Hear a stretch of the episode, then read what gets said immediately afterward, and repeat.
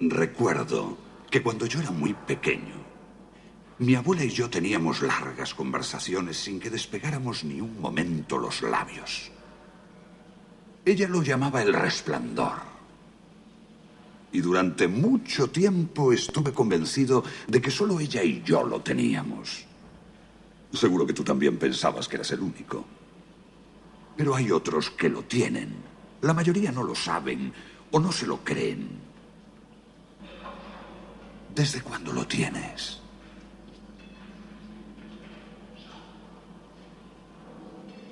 ¿Por qué no quieres hablar de ello? No me dejan hacerlo. ¿Y quién no te deja hacerlo? Tony. ¿Quién es Tony? Tony es el niño que vive dentro de mi boca. ¿Y Tony te ha contado algo sobre este sitio? Sobre el Hotel Overlook. ¿Hay algo malo aquí? Pues... Verás, Doc, cuando pasa algo extraordinario, pueden quedar ciertas huellas.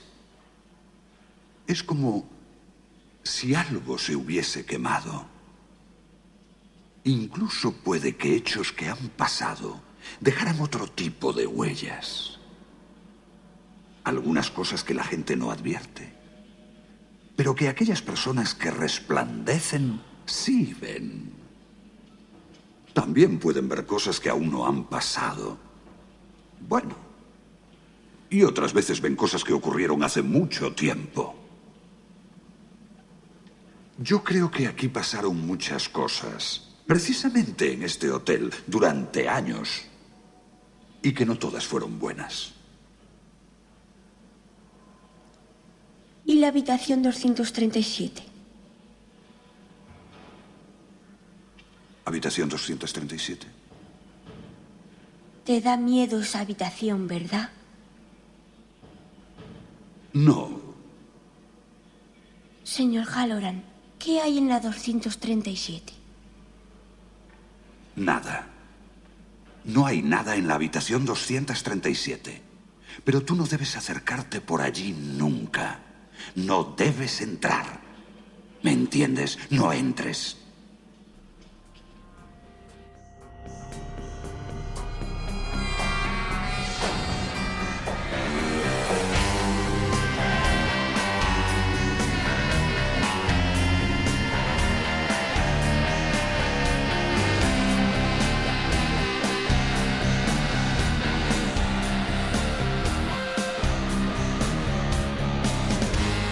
Bienvenidos una vez más a No Ficción.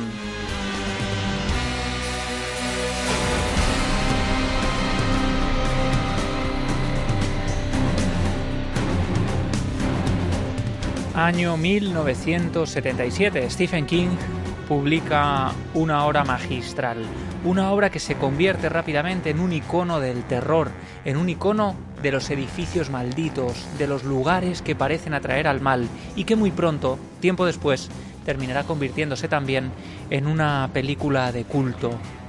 Se llama El Resplandor.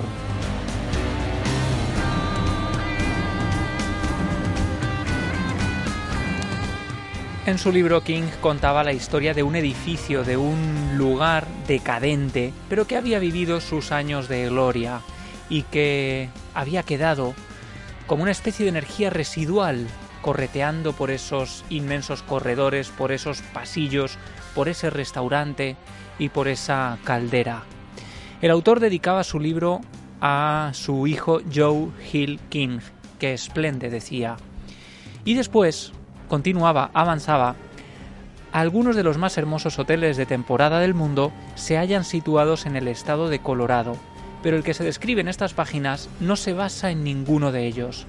El Overlook, decía Stephen King, y la gente que con él se vincula, no existen más que en la imaginación del autor. Era la advertencia que el autor hacía poco antes de empezar ya con el prefacio de esta novela. Pero ¿fue realmente así? ¿Era todo pura y dura ficción?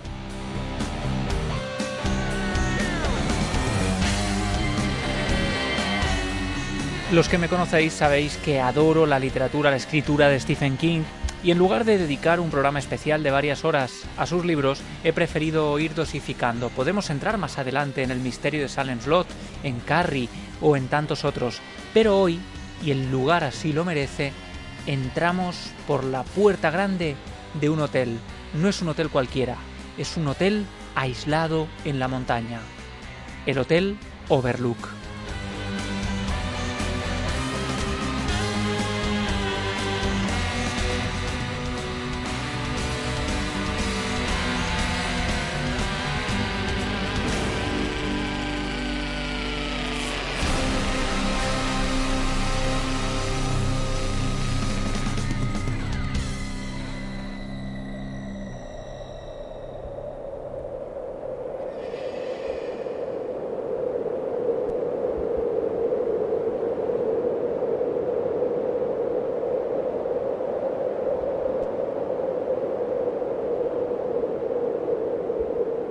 Encontramos en el invierno de 1974, envueltos por un paraje nevado. Los vientos casi polares nos hacen encoger de frío. Vamos abrigados en el interior de un coche humilde, un coche renqueante, un coche que va ascendiendo por una estrecha carretera que atraviesa Colorado, concretamente una porción muy pequeña de las montañas rocosas.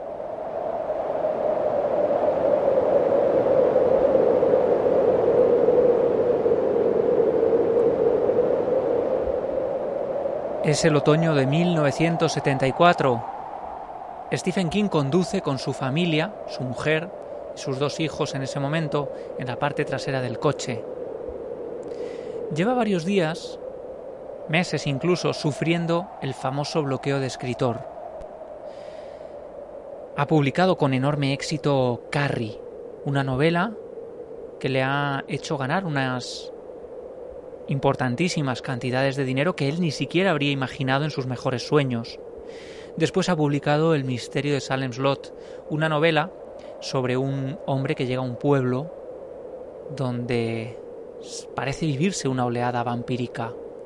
Son dos novelas de terror y su agente le ha hecho una seria advertencia si tu próxima novela es también una novela de terror, vas a quedar encasillado para siempre como un escritor de género.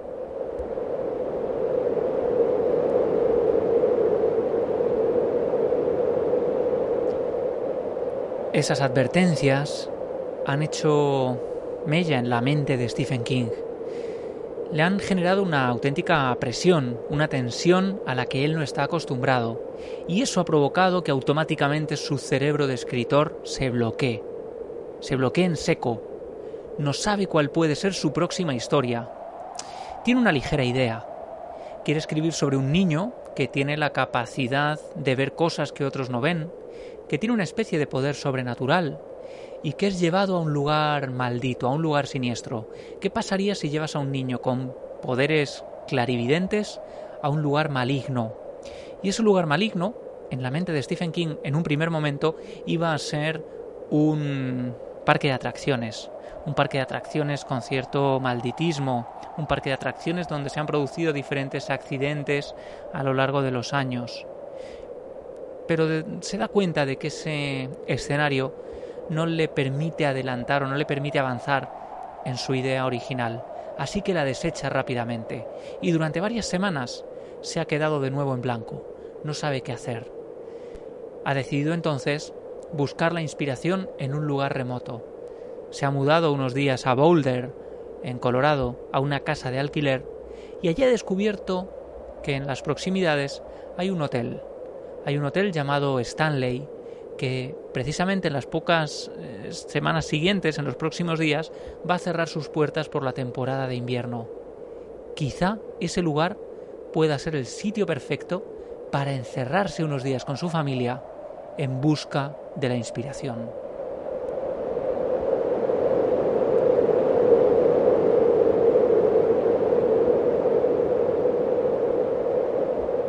Mientras King conduce por esta carretera gélida con mucho cuidado porque ya han empezado a caer las primeras nieves. Ve un cartel, un cartel que ya en esa mente absolutamente permeable, en esa mente que se fija en cada detalle de lo que le va rodeando en cada instante, supone un antes y un después. Un cartel que será fundamental para la escritura de su próxima novela, porque le dará una clave fundamental que tiene que ver con el aislamiento y con la soledad y con la locura. Ese cartel advierte a los conductores de que tengan cuidado, porque la carretera por la que está transcurriendo el vehículo de Stephen King va a ser cerrada en los próximos días, debido a que las nieves serán tan copiosas que la carretera quedará eh, intransitable. Se convertirá en un lugar incomunicado todo lo que haya más allá de ese cartel.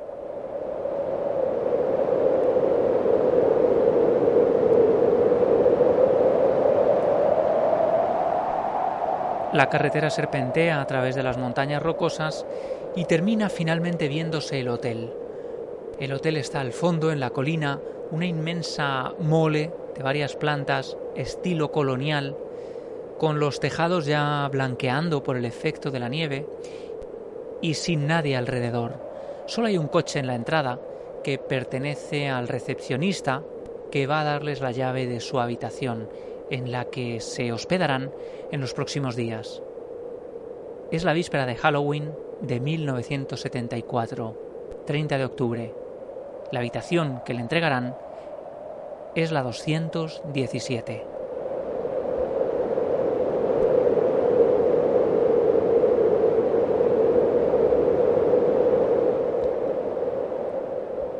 Al abrir las, las, puertas del hotel, descubren que allí hay un ambiente extraño. No hay nadie alrededor. Las moquetas eternas y las alfombras en el suelo de madera amortiguan sus voces. Hay eco por todas partes. No hay ni un solo ruido, algo absolutamente extraño en un edificio tan inmenso como ese. Y es que ellos son los últimos huéspedes. Todo el mundo se ha marchado, porque llega la temporada de invierno y nadie quiere quedarse solo, completamente incomunicado en un lugar en el que las nieves alcanzarán varios metros de altura.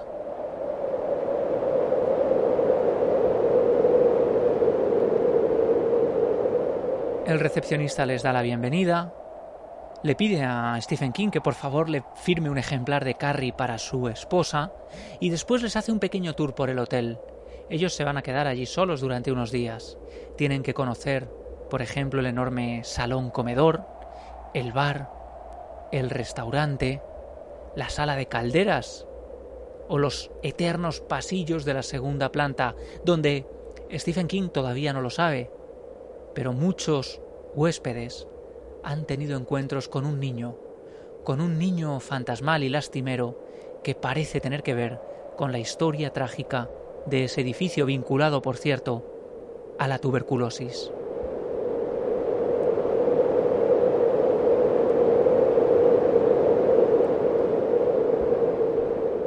Esa primera noche, cuenta Stephen King, sería determinante para él y para su familia. Relató después en varias entrevistas, en algunas de sus autobiografías, cómo mm, él paseaba por las habitaciones del hotel, todavía dando vueltas a su próxima novela. El frío chocaba contra los cristales, algunas ventanas crujían por el efecto helador de las bajas temperaturas, y solo el viento, el viento aullando constantemente a través de los muros enormes del Hotel Stanley.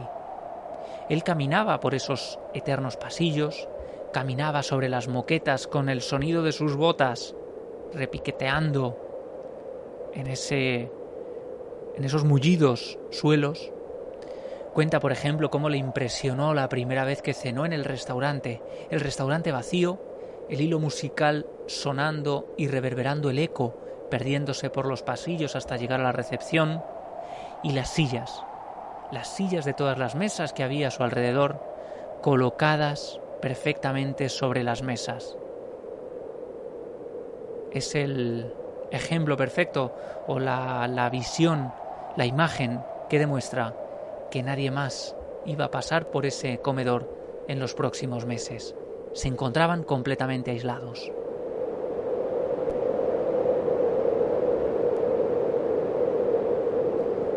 A altas horas de la noche, la familia se va a dormir a la habitación 217, una suite muy especial, una suite con unas ventanas que ofrecen una visión preciosa de las montañas rocosas.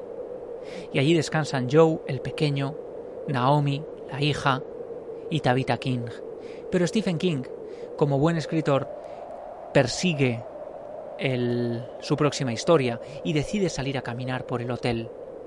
Asciende por las escaleras, vuelve a bajar a la recepción, camina en soledad, llega al bar, se sienta en la barra, mira ese lugar solitario y empieza a imaginar una idea. La idea de un hombre atormentado, de un escritor como él, que está desesperado por encontrar su próxima historia y que quizá, a pesar de tener una familia preciosa, no es el buen padre que uno podría desear ser.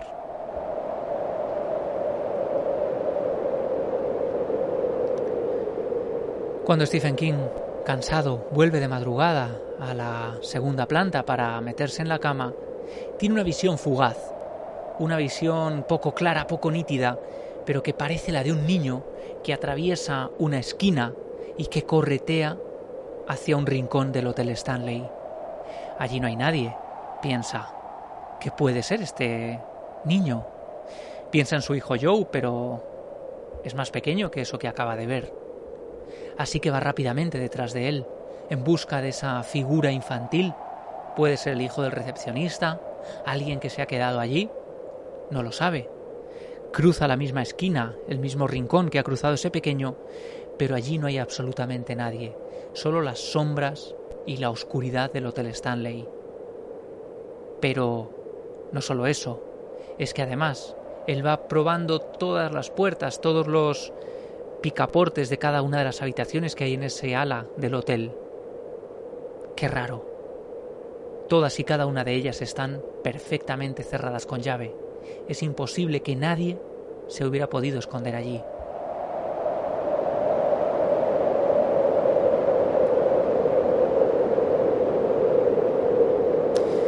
Y con toda esta impronta, toda esta impresión enorme en la mente de Stephen King, él decide volver a su habitación, habitación 217.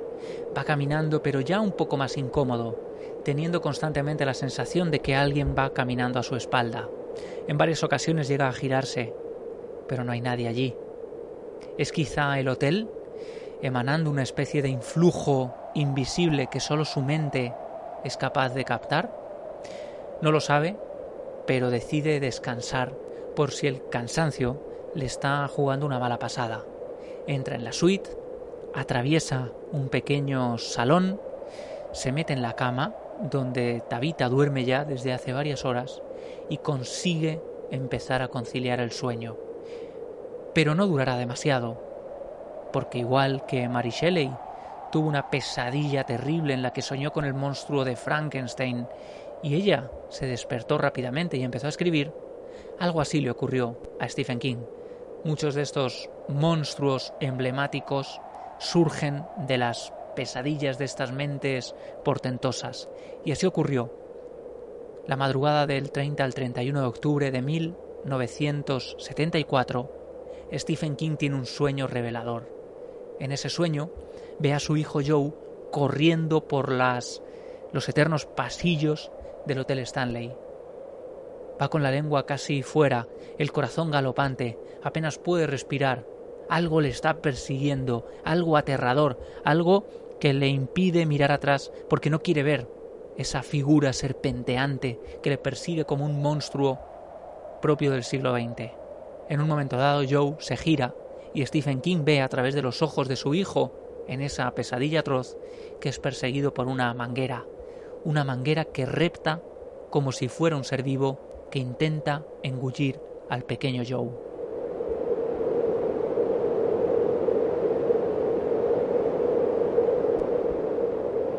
En ese instante, Stephen King se levanta con el corazón desbocado, se despierta con toda la piel de gallina. Puede ser una imagen un tanto surrealista, un tanto increíble, pero es lo suficientemente aterradora para que un escritor de la talla de Stephen King en ese momento piense que ahí hay una idea, hay un germen, ahí está su próxima novela, toda la información que el Hotel Stanley le ha ido proporcionando en las últimas horas, a través de sus muros, a través de su recepción, a través de sus moquetas, a través del papel pintado, a través de esa, ese aura de decadencia y, como decía al principio, de viejos tiempos gloriosos, le has hecho a su cerebro privilegiado enmarañar una historia, una historia que tiene mucha fuerza, King se levanta de la cama, va rápidamente al escritorio que hay en el pequeño saloncito a la entrada de esa suite 217, se sienta en él, en ese escritorio junto al ventanal que da a las montañas rocosas, y con la luz de la luna llena bañando ese escritorio, empieza a escribir las primeras páginas de su próxima novela. Lo tiene absolutamente claro. Durante dos horas y varios cigarros, termina redactando el esqueleto de esa novela. Más de 100 páginas de lo que él titulará, a partir de ese instante, El Resplandor.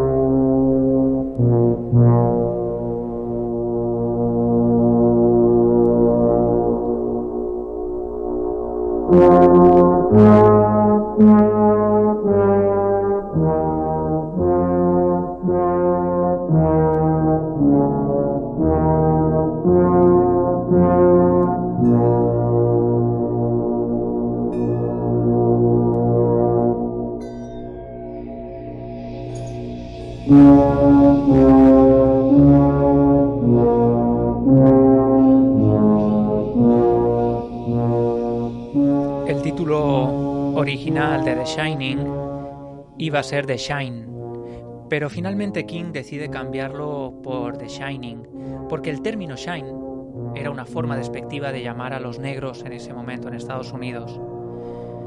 El editor de Stephen King, Bill Thompson, un personaje peculiar, un personaje que tendrá cierta importancia, sobre todo en las primeras novelas del autor, y del que desde luego no tienen muy buena impresión los fans de King porque le hizo, le obligó a recortar escenas de sus novelas. En El Resplandor recortaría, por ejemplo, un epílogo llamado Before the Play, antes de la función, y un prólogo, After the Play, que terminó perdido durante unos años, por cierto, y del que hablaremos en profundidad en esta edición especial de no ficción,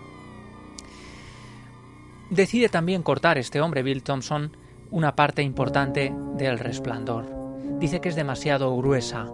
Esa experiencia de Stephen King en el Hotel Stanley es tan poderosa que la novela termina teniendo casi más de mil páginas.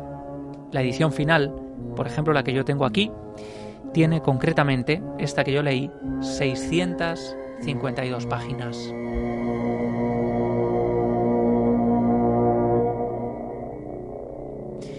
Y el nombre que King decide darle al hotel no es un nombre cualquiera. Overlook, en inglés, significa dominar, pero a su vez significa también descuidar u olvidar.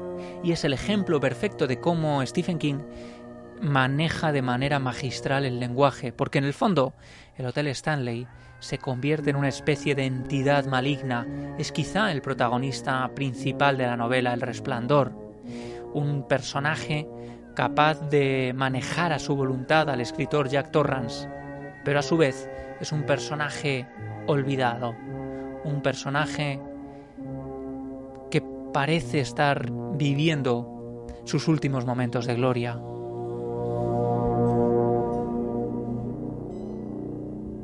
Y es bonito como Stephen King va dotando la novela de un ritmo muy especial. El libro va saltando de algunos personajes a otros, de la experiencia de Jack Torrance, de cómo vive su familia ese momento de aislamiento.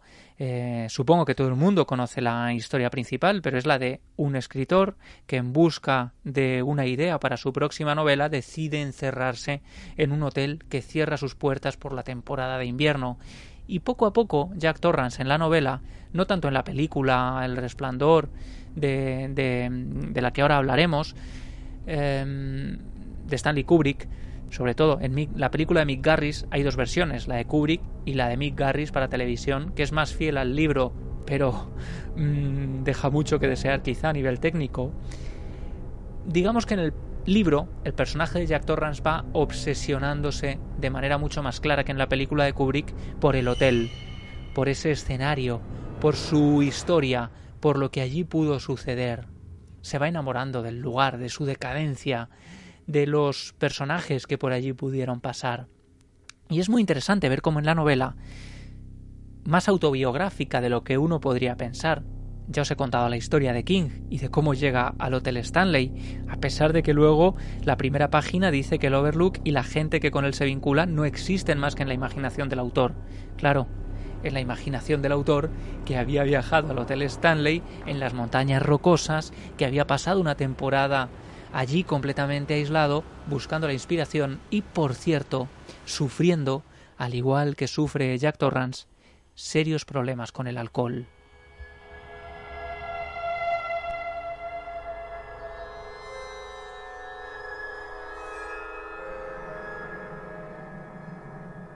En la novela el Hotel Overlook va desplegando su influjo como si intentara enamorar, como una amante que quiere encandilar a un personaje con la mentalidad abierta.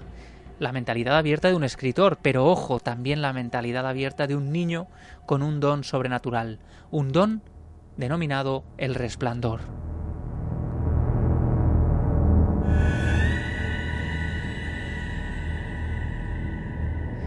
¿Y qué nos cuenta Stephen King en la obra sobre la historia del Hotel Overlook? Bueno, digamos que ha habido varios intentos, por cierto, de llevar al mundo de las series la historia del Hotel Overlook, cosa que habría sido interesantísima. Se hizo incluso ese prólogo de Stephen King, Before the Play, que sí pudo leer Stanley Kubrick, eh, donde se contaban algunas cosas de los orígenes del resplandor y de su Hotel Overlook. Pero a lo largo de la novela, King va dejando caer algunas cosas de esa historia, algunas cosas que aparecen también, por cierto, en la película de Kubrick. ¿Cuándo se construyó el Hotel Overlook? Las obras empezaron en 1907 y se terminaron en 1909. El emplazamiento ocupa un antiguo cementerio indio y los trabajadores tuvieron que defenderse de unos cuantos ataques de los indios mientras lo construían. Este es un coche oruga. ¿Saben conducir los dos? Sí. Sí. Perfecto, porque el coche oruga funciona prácticamente igual que los demás coches y no les será difícil aprender a manejarlo. Desde luego hay que ver la actividad que hay aquí hoy. Sí, bueno, los clientes y parte del personal se fueron ayer. El último día es siempre más agitado. Todo el mundo procura irse lo antes posible. Cuando sean las cinco, puede asegurar que aquí no quedará ni un alma. Será como un buque fantasma, ¿eh? sí.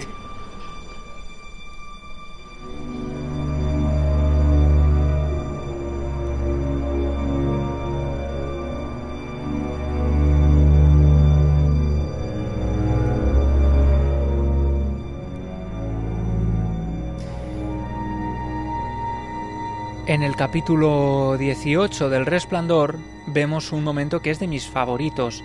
El libro está lleno de imágenes. Stephen King, de alguna manera, escribe un libro lleno de escenas, como por ejemplo unos abetos con formas de dinosaurios que parecen moverse ante la mente del aterrado Danny Torrance, esa manguera que aparecía en el sueño que tuvo Stephen King en su estancia en el Hotel Stanley que perseguía a su hijo aparece también en la novela y hay varias escenas más, pero fijaos, hay una que a mí me impresiona especialmente, que es la de em, Jack Torrance, padre de familia, buscando la inspiración, decide bajar a los sótanos del Hotel Overlook y entre las calderas, toda esa zona un poco destartalada que sirve de guardamuebles para los trabajadores, hay sillas apiladas, mesas antiguas, escritorios. Allí encuentra una serie de cajas, unas cajas polvorientas que parecen llevar mucho tiempo sin abrirse. Ocurre esto en el capítulo 18. Aquí tengo el libro. Escucharéis algunas de sus páginas pasando. Estoy buscando ese capítulo y es el momento exacto en el que Torrance encuentra esas cajas. Se trata de documentación original que tiene que ver con la historia del Hotel Overlook. Unos extraños álbumes que alguien ha ido confeccionando con recortes de prensa que han ido apareciendo a lo largo de periódicos desde principios del siglo XX, cuando se construye este hotel, y que tienen que ver con la construcción, con la inauguración, con la venta, con la tragedia, con la muerte, con el asesinato, con los suicidios, con la venta una vez más, y cómo este edificio va pasando de mano en mano una y otra vez. Nadie parece querer tenerlo en cartera, nadie parece querer eh, regentarlo. El lugar es un lugar maldito. Inevitablemente, una y otra vez, atrae a la muerte.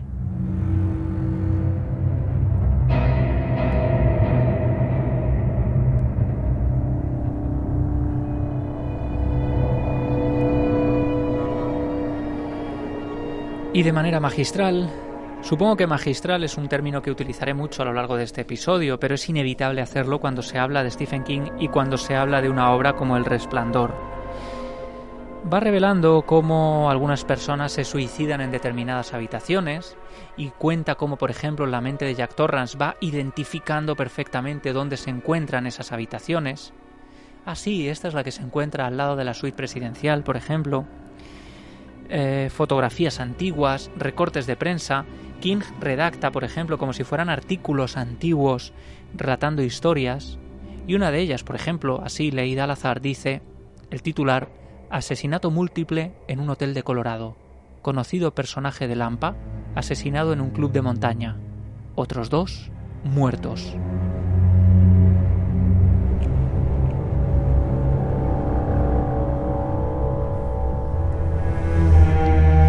Y dice Sidewinder, Colorado. Sidewinder es la población más cercana al Hotel, al Hotel Overlook. Una población ficticia y una población que aparecerá también en Misery, la novela que escribe Stephen King sobre otro escritor que mientras lleva el manuscrito de su próxima novela en el coche, tiene un accidente en la nieve, queda postrado allí en ese accidente y es rescatado por Annie Wilkes, una enfermera que lo recoge, lo lleva a su casa y le confiesa ser su fan número uno. Pero a los pocos días, mm, Paul Sheldon, este escritor rescatado en las afueras de Sidewinder, descubre que esa mujer es una perturbada, una psicópata, una loca, que va a obligarle a escribir lo que ella quiera para poder mantenerlo con vida. Él tiene las piernas destrozadas, apenas puede caminar. Es un muñeco al antojo de una perturbada que le va a exigir cómo debe ser su próxima novela.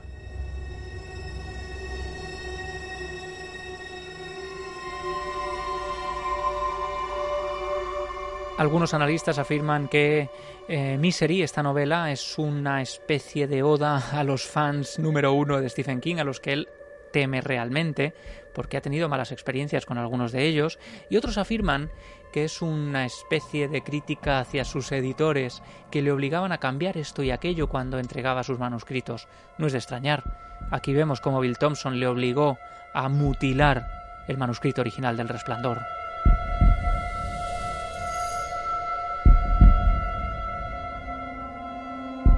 ¿Y por qué cuento esto? Bueno, pues porque aquí, en El Resplandor, empezamos a ver ya las conexiones del mundo de Stephen King. Él inventa ubicaciones, Inventa poblaciones como Castle Rock, por ejemplo, que será fundamental en muchas de sus obras como La tienda y donde se van Ocujo y se van eh, recordando viejas historias y ocurre ya en El Resplandor. Sidewinder, Colorado, recordamos ese titular que decía encontrado por Jack Torrance en un archivador que recopilaba las noticias que tienen que ver con el Hotel Overlook que un conocido personaje de Lampa ha sido asesinado en el club de montaña. Y decía, a 75 kilómetros de este apacible pueblecito de Colorado, en el corazón de las montañas rocosas, se ha llevado a cabo, al estilo de la mafia, una ejecución múltiple. El Hotel Overlook, adquirido hace tres años como club exclusivo por una empresa de Las Vegas, ha sido teatro de un triple asesinato con armas de fuego. Dos de los hombres eran compañeros o guardaespaldas de Vittorio Ginelli, conocido también como el descuartizador, por su supuesta intervención en un crimen cometido hace 20 años en Boston. La policía fue requerida por Robert Norman, gerente del Overlook, quien declaró haber oído disparos y que algunos huéspedes decían haber visto a dos hombres con la cara cubierta con medias y armados, que habían escapado por la escalera de incendio y se habían alejado en un convertible último modelo de color tostado. Iba contando cómo después se encuentran unos cadáveres identificados después como miembros de la mafia y cómo, finalmente, al final de estos recortes de prensa que alguien de manera casi obsesiva había ido compilando y guardando en esos archivadores, alguien que quizá enloqueció también con la historia del Overlook, había escrito Le cortaron las pelotas. Jack se quedó mirando largo rato, dice después el libro. Sentía frío. ¿De quién sería aquel libro? Finalmente pasó la página y tragó saliva. Con un chasquido en la garganta, vio una columna de Josh Branningar esta con fecha de comienzos de 1967. Solo leyó el encabezamiento. Tras el asesinato de una figura de Lampa, se vende conocido hotel.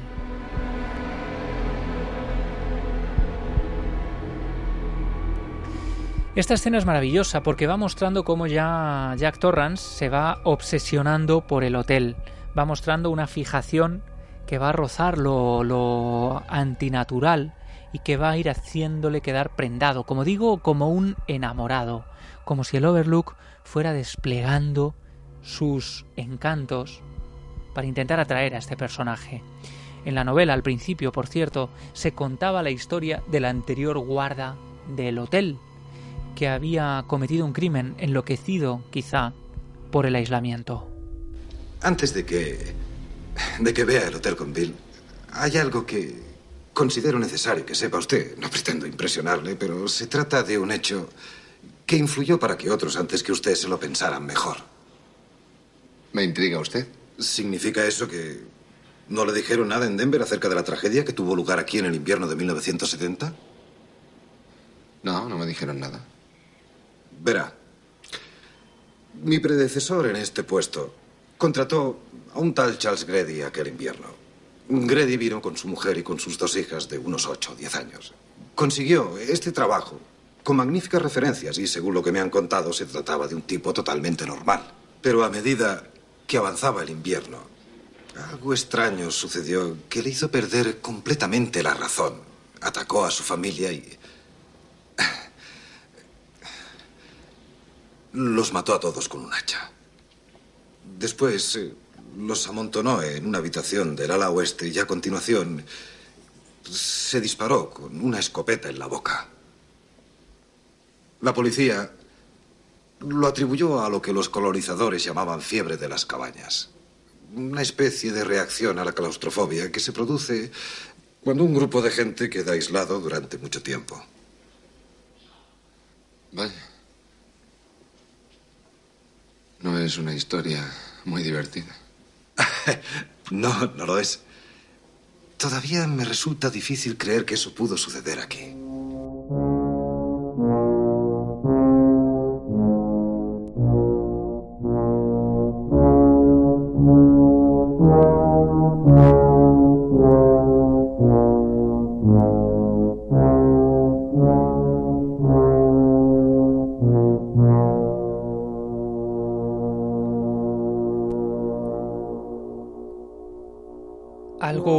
Fascinante en la literatura de Stephen King es cómo va deslizando elementos reales en esas historias increíbles.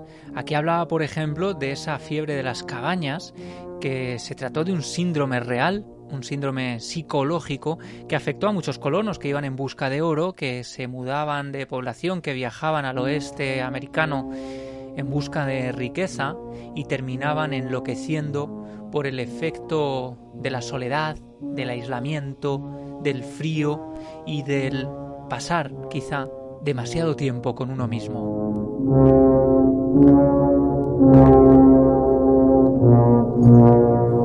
Es algo que curiosamente, casi como si King hubiera tenido esa capacidad anticipatoria que siempre tiene en esta pandemia ¿no? del, del, COVID, en el año 2020, se empezó a hablar en muchos medios de la fiebre de las cabañas. Y yo recordaba constantemente este libro de King que hablaba del aislamiento, que hablaba de la soledad, y que quienes no lo leen o quienes no saben mucho sobre este autor piensan que solo escribe de terrores, sobre miedos, sobre seres sobrenaturales. No, no.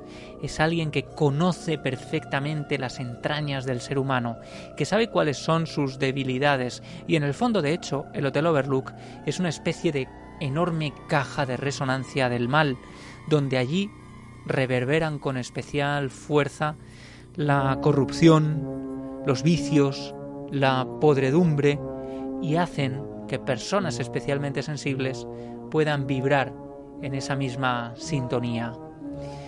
Esas perversiones, esas corrupciones, esos crímenes de la mafia, todo lo que va contando sobre la historia del Overlook es algo que a él le parece fascinante y de hecho es interesante ver cómo Stephen King nunca abandonará la idea del hotel como lugar donde si existen los lugares que absorben la energía deben ser los, los, los que lo hacen con mayor fuerza, ¿no?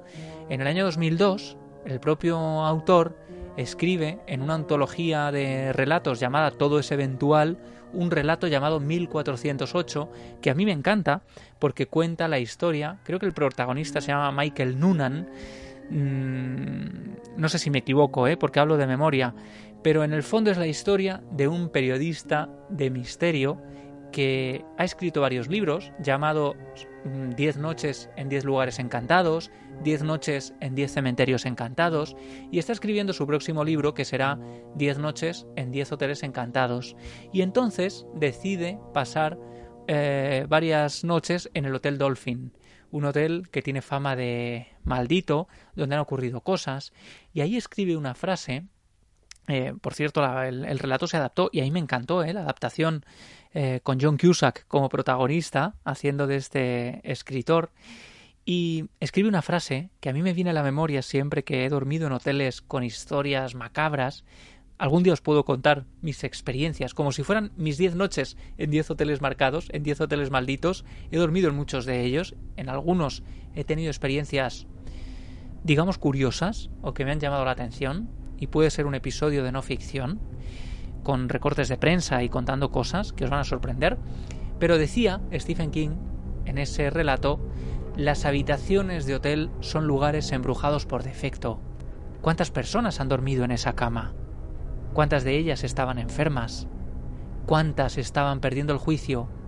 ¿Y cuántas decidieron leer unos versículos de la Biblia del cajón de la mesilla antes de ahorcarse en el armario junto al televisor.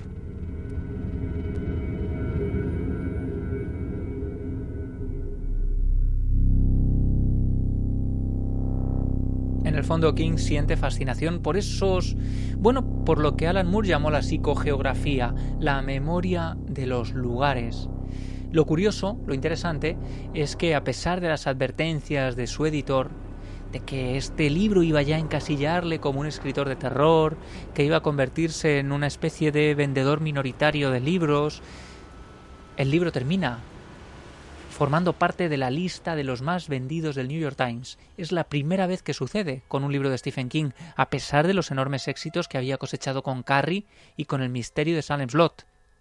Imaginaos la cantidad de ventas para que el libro entre en esa lista de digamos, privilegiados escritores de Estados Unidos.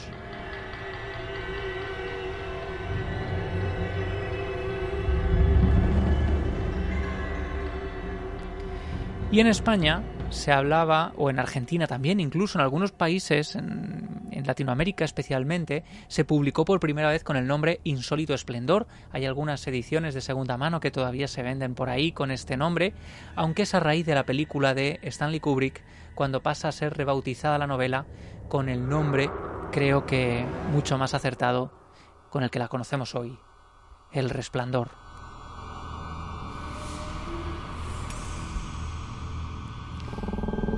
Y ocurre algo con la novela que empieza también a adentrar al escritor en el mundo del, del malditismo, de las sombras, de los crímenes. Veréis, Stephen King tiene algunas obras malditas que él mismo ha pedido prohibir, ha pedido que se retiren del mercado e incluso ha escrito cartas diciendo que se siente avergonzado de ella. Por ejemplo, Rabia. Rabia, la historia de un adolescente que entra en un instituto para cometer una de estas matanzas como la de Columbine con un arma de fuego y va matando a varios profesores y a varios alumnos, resulta que pocos meses después de la publicación se cometen en Estados Unidos algunos crímenes de este tipo, algunas matanzas a manos de estudiantes que curiosamente en sus taquillas o en sus habitaciones custodiaban un ejemplar de rabia.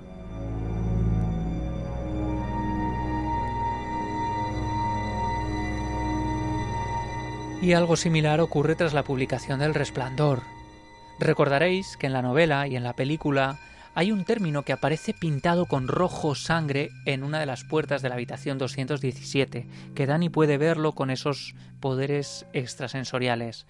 Un texto que dice Red Room, R-E-D-R-U-M, Red Room, que parece significar habitación roja, algo que curiosamente enlaza también con la máscara de la muerte roja, eh, relato de Edgar Allan Poe en el que King se inspira para escribir El Resplandor, pero que una vez que Danny lo lee en un espejo, cobra otro sentido. Red Room, leído al revés, significa murder, asesinato.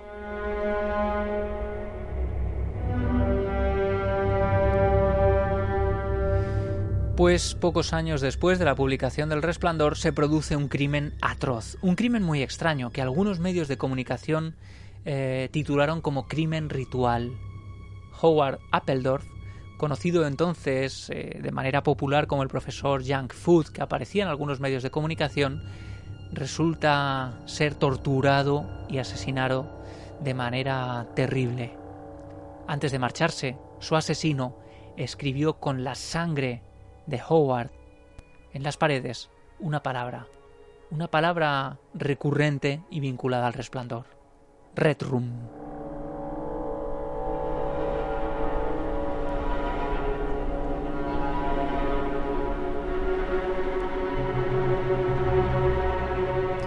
Y además surge entonces una historia. Empieza a aparecer en la revista Rolling Stone y en otros medios la historia real detrás de la escritura del resplandor. Como decíamos al principio, a pesar de que Stephen King había escrito en la primera página que tanto el hotel como los personajes vinculados a él eran propios de la ficción, él cuenta ya que había pasado unas noches en el Hotel Stanley, en un lugar muy peculiar, un lugar solitario en la montaña de Colorado. Yo os decía que ese sitio tenía que ver con la con algunas epidemias como la que ahora os contaré. Y es un lugar que tiene que ver también con el aislamiento, un elemento fundamental en la novela de Stephen King. Otra cosa, ¿le dijeron en Denver en qué va a consistir su trabajo? Eh, solo en líneas generales. Bueno, los inviernos aquí son tremendamente duros y principalmente se trata de ocuparse de las averías y evitar un posible deterioro.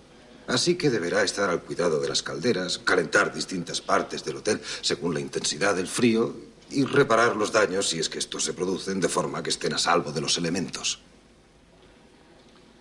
Todo eso me parece bien.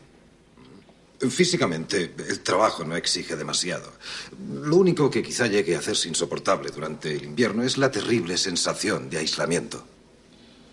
Bueno, eso es precisamente lo que estoy buscando en este momento. Estoy dándole vueltas a un nuevo libro y cinco meses de tranquilidad es justo lo que necesito. Eso es estupendo, Jack. Porque para algunas personas la soledad y el aislamiento llegan a ser un problema. No para mí. ¿Qué me dice de su mujer y de su hijo? ¿Cree que se amoldarán tan fácilmente? Les gustará.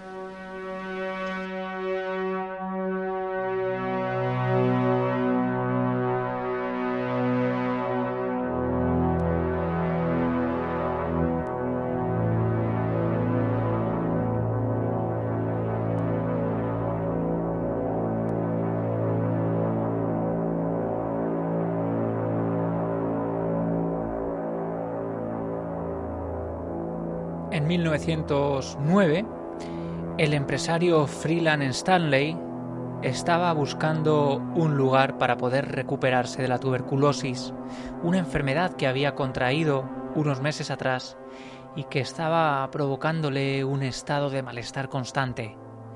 Los doctores, tras varias visitas a diferentes especialistas, le recomiendan respirar el aire puro de las montañas rocosas y decidió dirigirse hasta allí. Las rocosas son un sistema de cordilleras montañosas situadas en el sector occidental de Norteamérica que atraviesa la Columbia Británica, llega después hasta el suroeste de Estados Unidos y sobre todo eh, lo interesante es su historia. Desde tiempos inmemoriales, estas rocosas fueron ocupadas por pueblos indígenas americanos como los apaches, los arapajos, los pies negros, los cheyennes, los sioux y otros tantos. Se trata, por tanto, de un lugar sagrado, y precisamente por eso son también un lugar donde abundan los cementerios indios.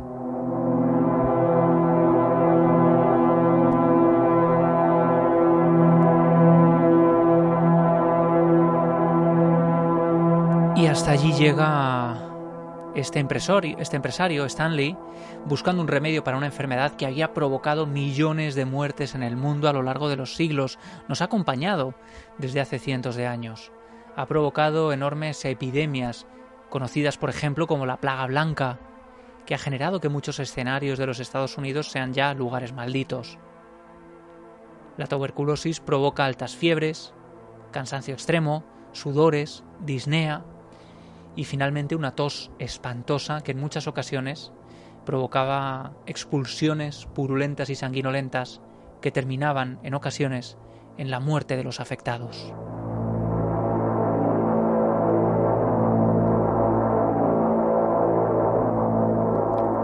Y a principios del siglo XX, con los avances de la medicina y con la idea de que el aire puro puede ayudar a los enfermos de tuberculosis a sobrellevar esa enfermedad, empiezan a construirse por todo el mundo estos vetustos edificios con un aspecto tan particular que son los sanatorios para tuberculosos. Suelen estar construidos en alta montaña, suelen tener enormes pabellones exteriores, ventanales, balconadas, en las que se extraía a los enfermos a respirar el aire de las montañas, y que con el tiempo fueron quedando abandonados, y muchos fueron reconvirtiéndolos en hoteles, en hoteles espléndidos de alta montaña.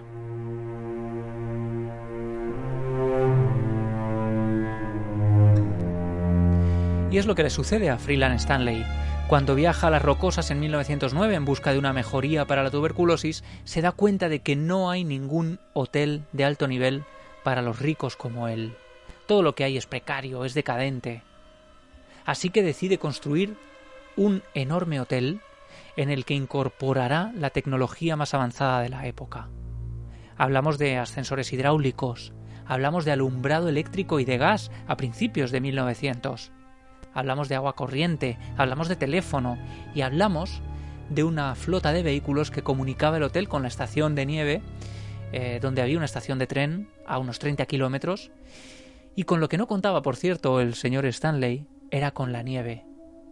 No se había percatado de que la nieve dejaba las carreteras completamente incomunicadas. Eso obligaba a cerrar el hotel porque nadie podía llegar hasta allí, pero sobre todo porque nadie podía salir de allí.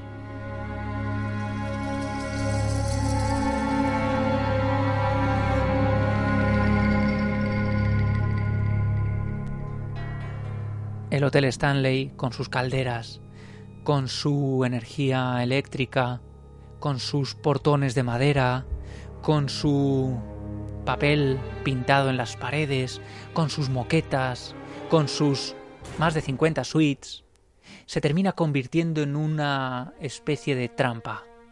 En verano ofrece grandes beneficios, evidentemente. Allí se hospedan gente de todo nivel, de máximo calado, incluso presidentes de los Estados Unidos que van pasando por allí. El propio Bob Marley pasa unas jornadas en el Hotel Stanley.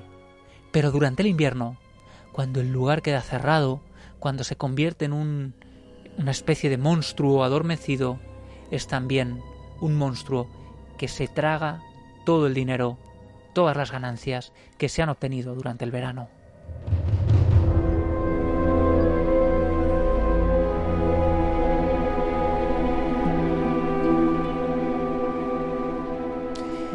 Y por si fuera poco, el lugar se va convirtiendo en un escenario de matanzas, de crímenes, de extrañas eh, sucesos. En 1911, por ejemplo, en la habitación 217, la suite en la que se alojaría Stephen King una noche de Halloween en los años 70, es la misma en la que durante una enorme tormenta, con las ventanas abiertas, entra un rayo y hace eh, que una camarera, Elizabeth Wilson, quede electrocutada, convulsionando en el suelo.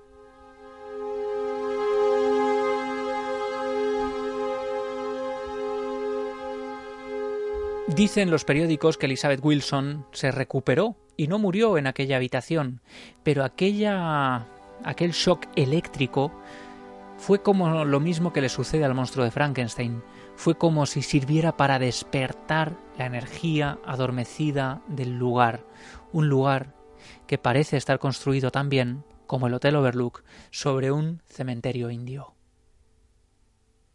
Y además, em, muchos otros han tenido experiencias que tienen que ver con un niño, con un llanto quejumbroso, con el sonido de un piano solitario en la recepción, y hay varias habitaciones en las que ocurre el misterio. Una de ellas es la 407, que según dicen nunca se ofrece al público, porque es habitada por un ser demasiado violento. En la 418 es habitual escuchar también un llanto infantil, un llanto ahogado, agónico, que se prolonga hasta la asfixia.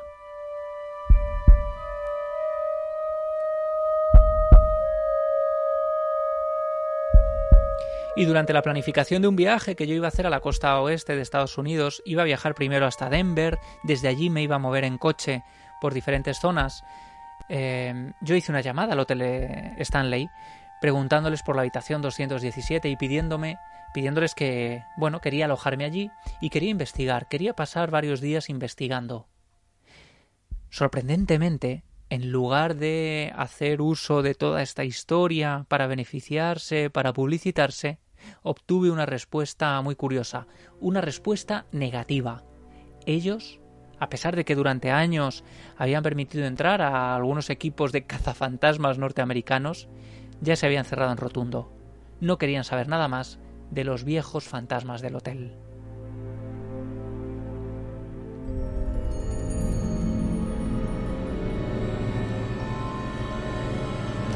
Y es que muchos vinculaban el lugar eh, a una extraña energía, a una energía negativa. Eso no les gustaba. Evidentemente hablar de algo romántico, de la creación de una novela magistral, es una cosa, pero hablar de una energía perturbadora que puede modificar el ánimo de quienes allí lo habitan es otra.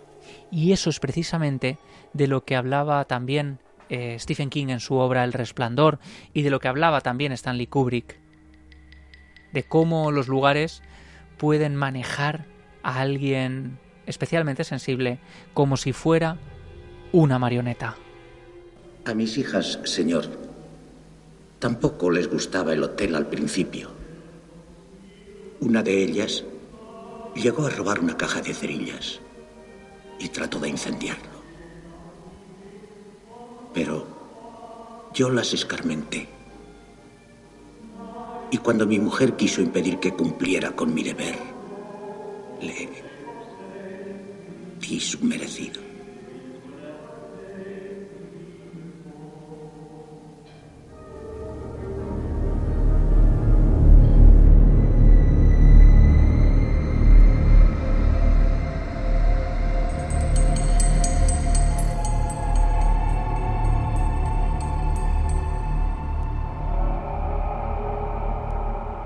Estreno de la película de Stanley Kubrick llevó al éxito del resplandor a unos niveles mm, no alcanzados ya solo con la novela, aunque evidentemente vendió eh, muchos ejemplares, pero la película fue un impulso bestial y empieza a hablarse de mensajes secretos, de mensajes ocultos en la obra de Kubrick.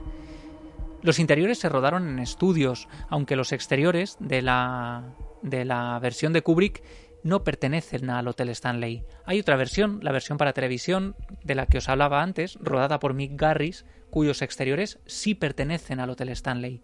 Pero la de Kubrick se rueda en el Timberline Lodge, un hotel de montaña de Oregón. ¿Y qué ocurre? En la novela, esa habitación 217, una de las fundamentales donde ocurre algo, donde hay un habitante un tanto extraño. En la de Kubrick es la 237. Muchos se han preguntado por qué se produjo este cambio. Incluso se rodó un documental llamado Habitación 237 en la que se hablaba de todo esto. Bueno, parece que la pura realidad es que la dirección del Hotel Timberline pide a Kubrick que por favor, ya que ellos sí que tienen una habitación 217, la cambien por 237, que no la tienen en, en, su, en sus pasillos, para evitar que la gente le coja miedo y que no la pidan y tener una habitación muerta de risa. Aunque, curiosamente, después del estreno de la película, serían cientos y cientos los huéspedes que llegaban al hotel Timberline pidiendo la habitación 237.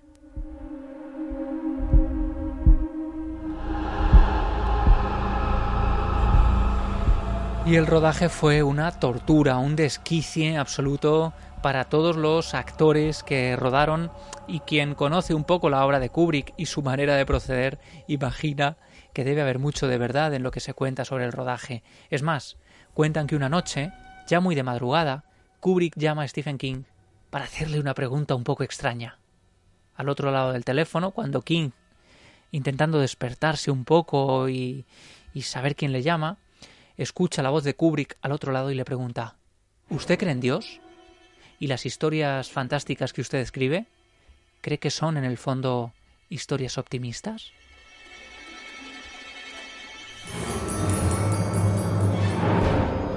Es todo muy extraño, ¿no? La obsesión de Kubrick, un director muy obsesivo por otro lado, pero que eh, se siente fascinado por un lado por la obra de King, aunque por otro lado hay cierto rechazo también hacia ella. Y lo mismo ocurre por parte de King. Eh, dice que la película es una obra maestra a nivel cinematográfico, pero que no tiene absolutamente nada que ver con el espíritu de su novela. De hecho, en una entrevista 20 años después a la revista Rolling Stone, dice, el libro es ardiente, la película fría, el libro finaliza en llamas, la película en hielo. En mi opinión, en la película de Jack Nicholson, este está loco desde la primera escena, en aquel momento tuve que callarme, pero cuando la vi pensé, oh, conozco a este personaje, ya lo he visto en cinco películas de moteros en las que Jack Nicholson interpreta siempre el mismo papel. Y además, la película es muy misógina. Se muestra a Wendy Torrance como una especie de debilucha que se pasa todo el tiempo gritando. Es como un gran Cadillac, sin motor debajo del capó.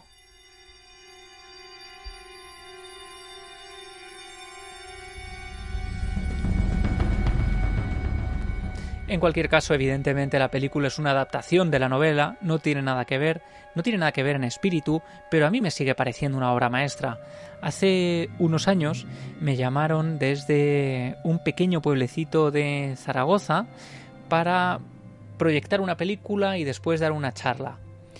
Mi idea, después de dar varias vueltas a qué película proyectar, El exorcista me parecía demasiado trillada, quizá demasiado incómoda también para un grupo de gente a la que no conocía de nada. Expediente Warren y todas las películas novedosas me gustan, pero creo que mmm, también estaban demasiado manidas. Y recordé precisamente El Resplandor y pensé, bueno, vamos a proyectar El Resplandor en un pequeño salón de actos en Daroca, donde llevé a cabo este acto. Bueno, cuando empieza la película, once y media de la noche, salón de actos lleno, va avanzando la trama Llega Jack Nicholson interpretando a Jack Torrance a ese hotel, empiezan las escenas de aislamiento, de soledad, y me voy dando cuenta de que según va avanzando la tensión, muchas personas son incapaces de mantenerse allí pegadas, van levantándose de sus asientos y van abandonando el cine.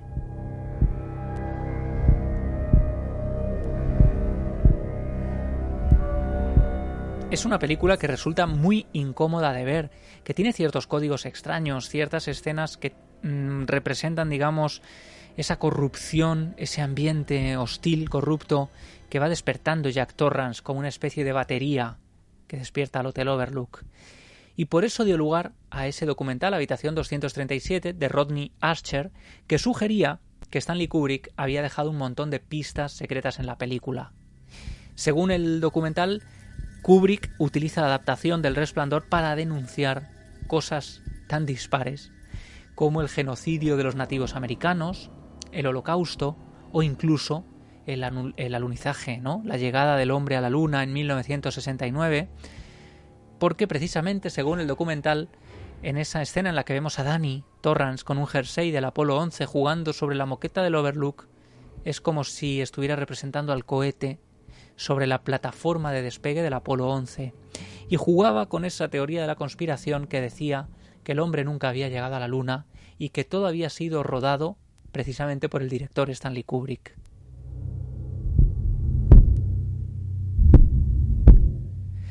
Realidad o no, a mí me parece realmente que es hilar demasiado fino, pero lo interesante, y por eso este programa, este podcast se llama No Ficción, se inspira en muchos otros relatos, y uno de los más eh, clásicos a los que King ha hecho referencia en varias entrevistas y en algunas de sus obras como Danza Macabra, un estudio muy interesante sobre el terror desde el principio hasta finales del siglo XX, parece inspirarse El Resplandor en La maldición de Hill House de Shirley Jackson, una novela de 1959 que trata sobre una mansión, en este caso no es un hotel, una mansión construida por el difunto Hugh Crane, que tenía una especie de alma turbia, un alma sombría capaz de atraer las desgracias. Es más, la autora, Shirley Jackson, eh, pasó varios meses investigando sobre fantasmas, sobre casas encantadas reales e incluso pidió a su madre, que vivía en California, que la ayudara a buscar información en los archivos de una casa real, una casa concreta cuya estructura le había llamado la atención. Y decía Shirley Jackson, nadie puede meterse en una novela sobre una casa embrujada sin tocar el tema de la, de la realidad, independientemente de si cree o no cree en fantasmas.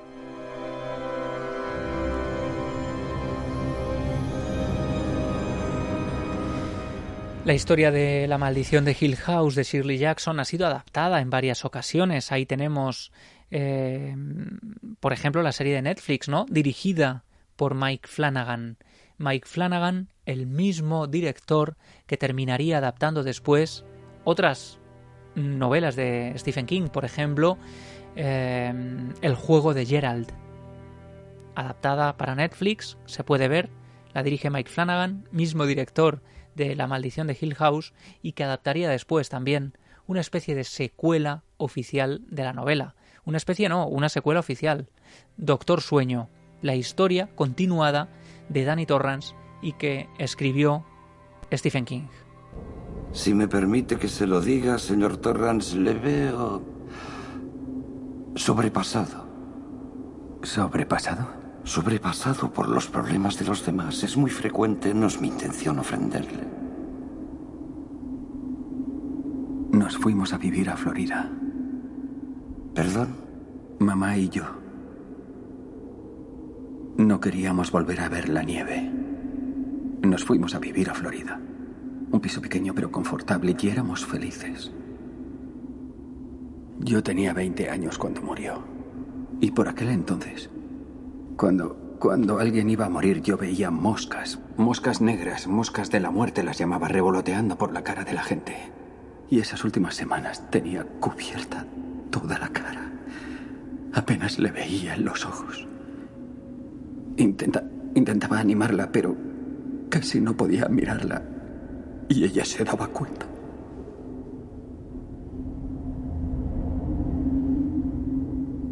Un traguito para ahuyentar esos recuerdos desagradables. Es que no te interesa. Era tu mujer. Creo que me confunde con otra persona. Solo soy un barman. Ah, sí. Solo Lloyd, el barman que ofrece alegría en el Hotel Overlook. Puedo ofrecerle lo que quiera, señor Torrance.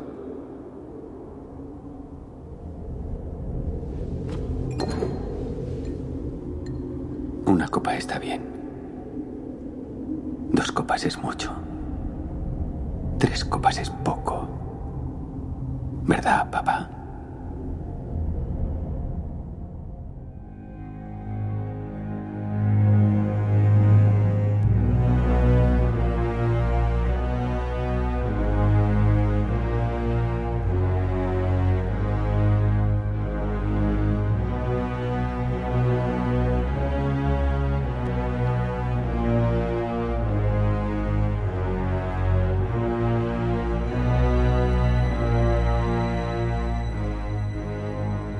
Hay mucha discusión sobre si Doctor Sueño es realmente una secuela del Resplandor o es un spin-off, porque la presencia del Overlook, quizá uno de los protagonistas del Resplandor, no tiene tanta presencia en la novela.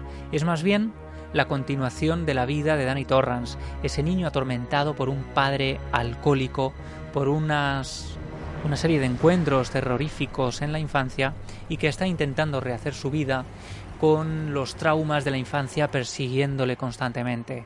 Es muy interesante adentrarse en esa mente perturbada y en cómo esa infancia puede perseguirte a lo largo del tiempo. Danny Torrance, en la novela, que aún tiene ese resplandor, ese don que le hace ver cosas que otros no ven o anticiparse a la muerte, decide utilizarlo para hacer el bien y empieza a trabajar en una residencia de ancianos donde ayuda a la gente a morir y se convierte así en el doctor sueño que da título a la novela. En una unidad de cuidados paliativos, él tranquiliza a la gente que va a fallecer. Y esto se inspira, contaba también Stephen King, en una historia real muy curiosa, que es la de el gato Oscar, que vive en el geriátrico de Steer House, en Providence, Rhode Island, y que tiene una un don muy peculiar, una capacidad muy particular, que algunos ven como algo positivo y otros como algo negativo.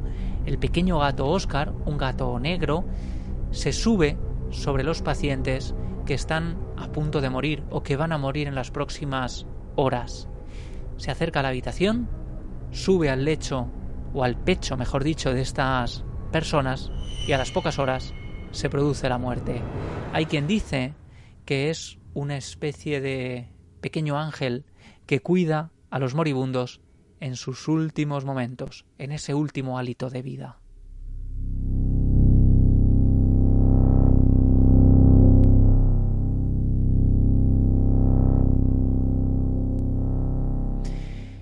Y para profundizar un poco más en el Hotel Overlook, en la historia del resplandor, yo quiero contar con alguien que quizás sea de las personas que más sabe sobre Stephen King en el mundo.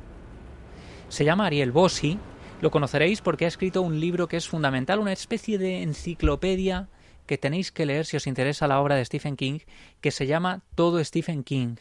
En sus redes es muy activo lleva mucha información sobre el maestro de Maine y sobre todo tiene una biblioteca espectacular. Él tiene prácticamente todo lo que se ha publicado de King en todas las ediciones, tiene auténticas joyas y yo quiero darle las gracias por su tiempo porque sé que es un día un poco complicado para ti, Ariel, así que gracias por pasarte por no ficción. Tú estás en Argentina.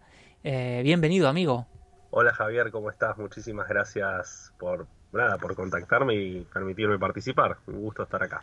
Bueno, los oyentes ahora mismo no te estarán viendo, pero yo sí tengo la suerte de verte en tu despacho, que es el rincón del coleccionista de Stephen King.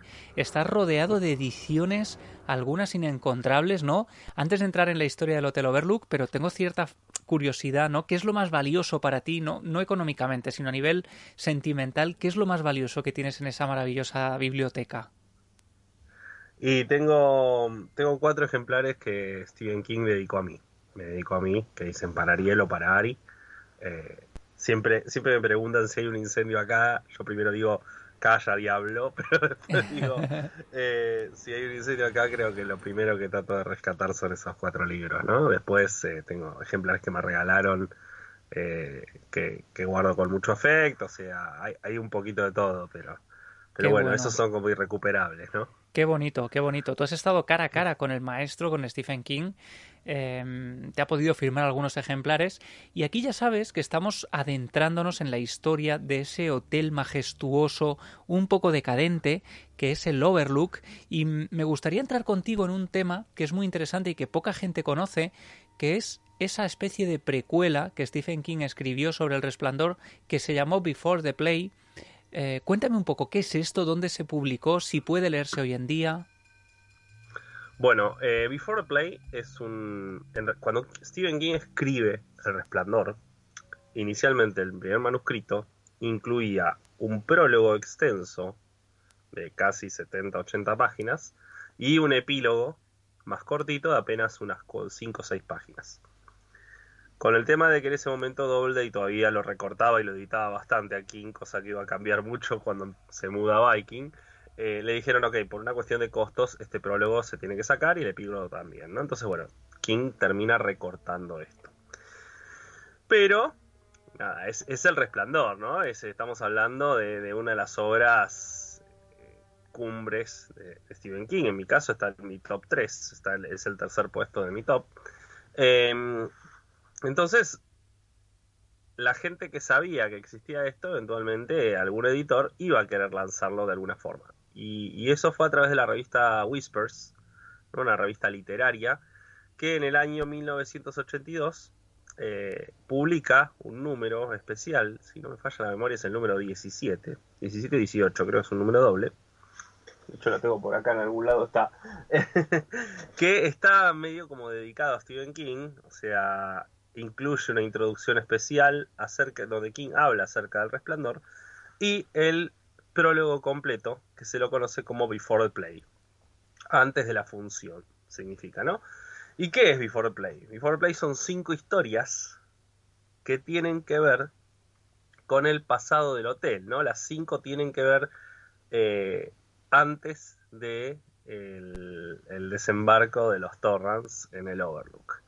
¿No? Tenés, por ejemplo, una historia sobre la persona que fabrica el hotel y cómo rema contra la desgracia, ¿no? Eh, un tipo que tenía un muy buen pasar económico y realmente el hotel empieza a ser, eh, empieza a, absorberle sus ganancias y no devolver nada, si se demora en la inauguración, no tiene público. Eh, después tenés la historia de una mujer que, que nada, se quería divorciar eh, de su marido, que lo iba a abandonar y había tenido la mala idea de irse a, de, de, luna de miel al Overlook. Eh, tenemos esa famosa historia que se ve un, un, atisbo en la película de Kubrick, ¿no? De, de la persona disfrazada de perro con otra persona. Bueno, esa es una de las historias también que se mencionan en este, en una de las cinco historias, ¿no? Qué bueno, o sea que Kubrick debió leer Before the Play cuando, cuando se documentaba para la película. Kubrick leyó el manuscrito original. Uh -huh. Y ahí es están. Más, Kubrick, claro, Kubrick leyó el manuscrito cuando se llamaba The Shine, no The Shining. Uh -huh. y, y, lo curioso fue que Kubrick también fue quien leyó, eh, al leer el manuscrito original, también leyó el epílogo, el After the Play, como se lo conoce, que After the Play estuvo perdido durante un montón de años. King no tenía, no tenía ninguna copia, ningún registro. No eh, se había rematado una copia en los años 90 y es todo el registro que se sabe, pero nadie lo tenía, ningún coleccionista, nada, bastante eh, nada, eh, cruel para los fans del resplandor. Uh -huh. y, y, lo que pasó fue que un, una persona, un coleccionista, hace hará cinco años atrás más o menos, consiguió eh, una copia del manuscrito que, que le habían enviado a Kubrick. Qué bueno. ¿Y, y, y qué nos cuenta sí. ese After the Play? ¿Qué, qué sabemos de él? Eh, son, es como una crónica de noticias eh, posterior al final del libro. ¿no? Uh -huh. tiene que ver. Eh, tiene sentido que lo hayan sacado, ¿eh? Para ser sincero, tiene sentido que lo hayan sacado, porque yo siento como que no aporta gran cosa a la historia. Uh -huh. Bueno, pero sí es pero una pena que Before the Play no, es, no, exista, claro. ¿no? Eh, deberían hacer una edición especial del Resplandor, que no sé si se ha publicado en España, por lo menos no. No existe una edición del Resplandor coleccionista como merece una novela como esta, ¿no? Y, a ver, en inglés existe porque justo eh, justo cuando se descubre este, este After the Play, eh, le preguntan a Stephen King, la, la editorial Cemetery Dance iba a sacar una edición limitada que incluía Before the Play, además de la introducción que había hecho King de, del libro, ¿no? Y, y, justo aparece esta copia de After the Play y le pide permiso a King si podía incluirlo y King dijo, sí, no hay problema, incluyanlo. Así que eh, creo que fue el 2017 o 2018 que salió el Resplandor, ahora estoy, estoy 2017 haber sido. Eh, desde ese momento pudimos leer y tener finalmente la obra completa tal como King la había imaginado inicialmente. Qué bonito. Eh, a nivel personal, como te digo, creo que After the Play no siento que, que aporte demasiada cosa. Before the Play me encantó. Uh -huh. A mí me encantó Before the Play. Hombre, parece una colección perfecta, ¿no? Para, para alguien que adora la historia sí. del Overlook. Sabemos que ha habido intentos de hacer una serie sobre la historia del hotel, que quedó un poco ahí parada. A ver si ahora con Whitechapel y esto de volver al pasado de Salem Slot se reaviva ¿no? el interés por el Overlook, que a mí es una, una, imagen que me fascina. No es la única inmersión de Stephen King en el mundo de los hoteles, ahí está 1408, otro relato que a mí me encanta, pero Ariel, muy resumidamente, ¿no? ¿Qué sabemos de la, historia del Hotel Overlook? Porque Stephen King, de manera magistral, va deslizando a lo largo de la novela incluso recortes de periódicos eh, que hablan de cosas que sucedieron allí, ¿no? En cualquier caso, no es una historia amable, ¿no? Es una historia siempre marcada por la desgracia. Eh, yo creo que lo, lo, que mejor King explicó respecto al Overlook, eh, fuera de lo que leemos en El Resplandor, fue en Doctor Sueño. ¿no? En, lo, en, los hechos de Doctor Sueño, cuando se menciona el tema del lugar y, y, que nada, como que prevalece la maldad a pesar de lo que ha sucedido. Acá estoy tratando de entrar en terreno donde no doy spoilers, porque siempre hay alguien que no leyó El Resplandor y, y es una obra maestra, ¿no? Para leerla, pero eh, es un lugar, un lugar inherente a la maldad, ¿no? Es, un lugar donde está la maldad está presente de manera continua y manifestándose eh, especialmente atractivo en un sentido muy negativo, ¿no? Eh, a gente con un poder extrasensorial, ¿no? Es el caso de Danny Torrance.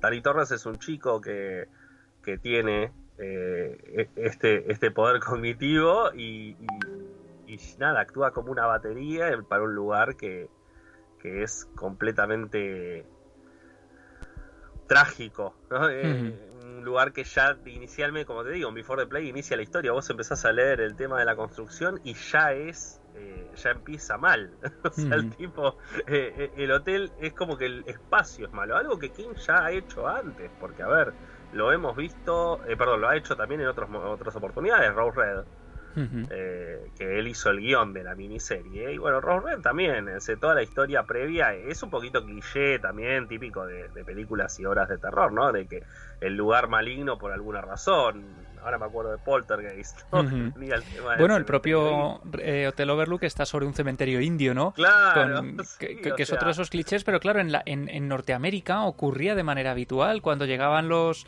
los, los constructores y se tiraban por tierra los territorios sagrados ¿no? de las tribus aborígenes y allí construían con toda normalidad. Y es algo que de alguna manera está es muy propio ¿no? de la cultura norteamericana. Y, y, yo no sé, Ariel, hay una cosa que a mí me encanta de Stephen King.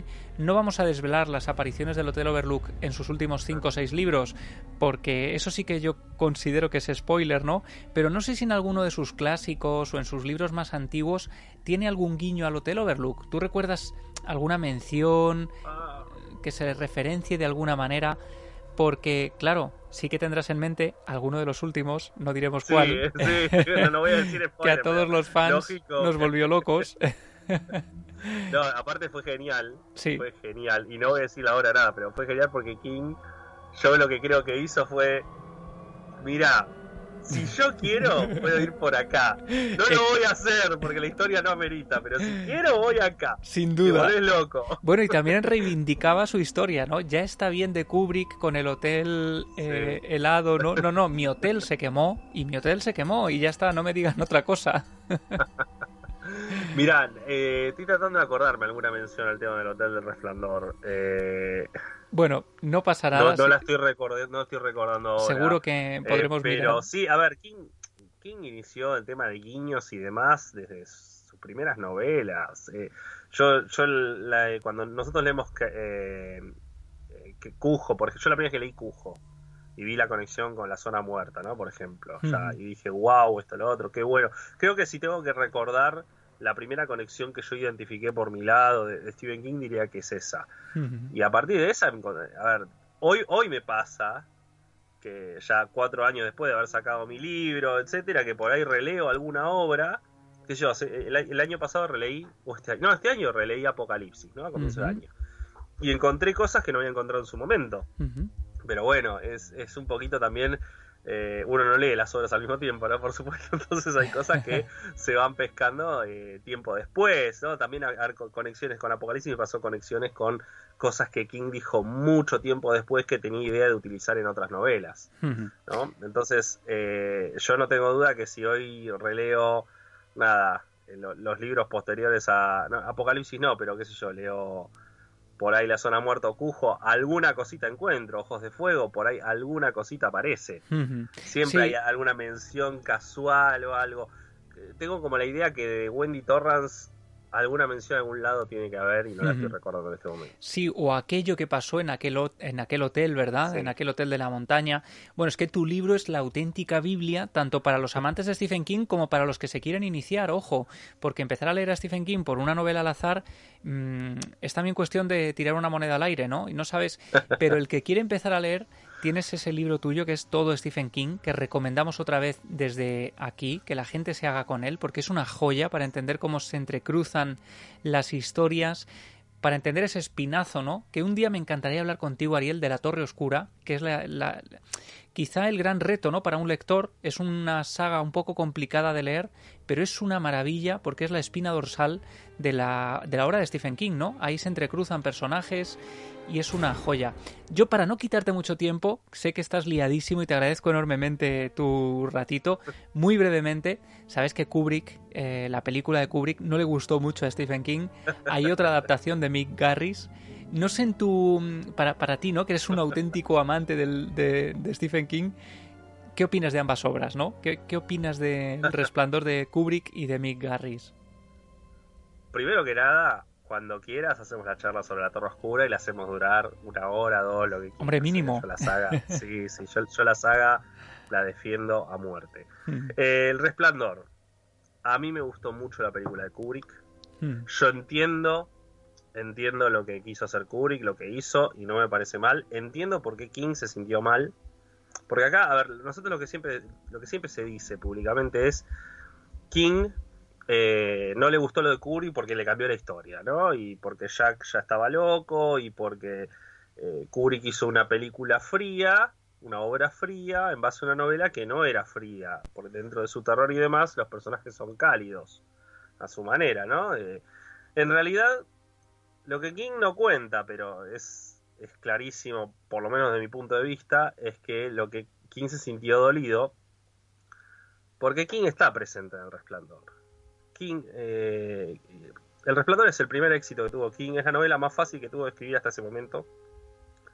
O sea, todas las novelas que había escrito antes con algo había lidiado, El Resplandor le salió casi natural. Él de hecho lo, lo llamó como una experiencia erótica. Y, y King, mucho de Jack Torrance es propio de Stephen King, son sus fantasmas de sobre si iba a lograr ser escritor o no, sobre si iba a poder, eh, nada, si no ya se le había pasado el tren, si no iba a terminar siendo un profesor, el tema de su alcoholismo, ¿no? Y el tema de que podía volverse una persona, claro, una persona nociva y peligrosa para los seres que ama. ¿no? para, para su mujer y sus hijos. Es muy autobiográfica, ¿no? Aunque cueste creerlo. Exacto, exacto. Entonces, ¿cuál es el problema? Vos fíjate que en la novela tenemos un Jack Torrance que está lidiando contra sí mismo, ¿no? Y eventualmente tiene que llegar al punto donde eh, tiene que poder, va, tiene no, eh, a ver si logra sobreponerse a lo que le está pasando, a lo que el hotel está haciendo en él, para salvar a su familia. ¿no? De sí mismo. O sea, tenemos por un lado eso. Y ahora, cuando Kubrick hace la película, Jack Nicholson, ya en la primera escena, si en esa entrevista nosotros tenemos un corte y un, un- un fast forward rapidísimo, y Nicholson con un hacha cortándole la cabeza al entrevistador y demás, no nos sorprendería ni un poco. O sea, King lo que lo que yo interpreto es que dentro de todo el tema de los cambios y demás, lo que le más le duele es que él se veía como Jack Torrance en muchos aspectos y en la película no. En la película de hecho es un personaje que él medio como que en cierta forma desprecia.